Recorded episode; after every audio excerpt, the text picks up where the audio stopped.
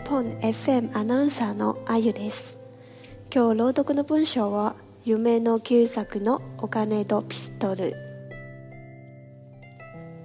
泥棒がケチンポの家へ入ってピストルを見せてお金を出せと言いました。ケチンポはただお金を出すのは嫌だ。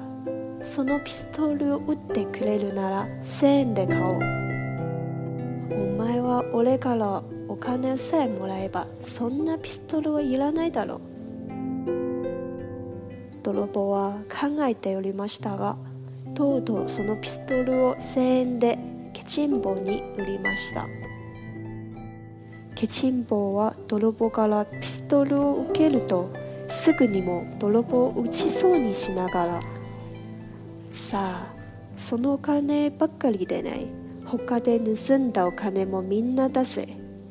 出さないと殺してしまうぞ。と怒鳴りました。泥棒は腹をかいて笑いました。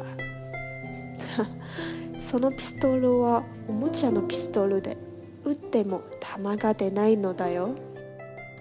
といううちに表へ逃げ出しました。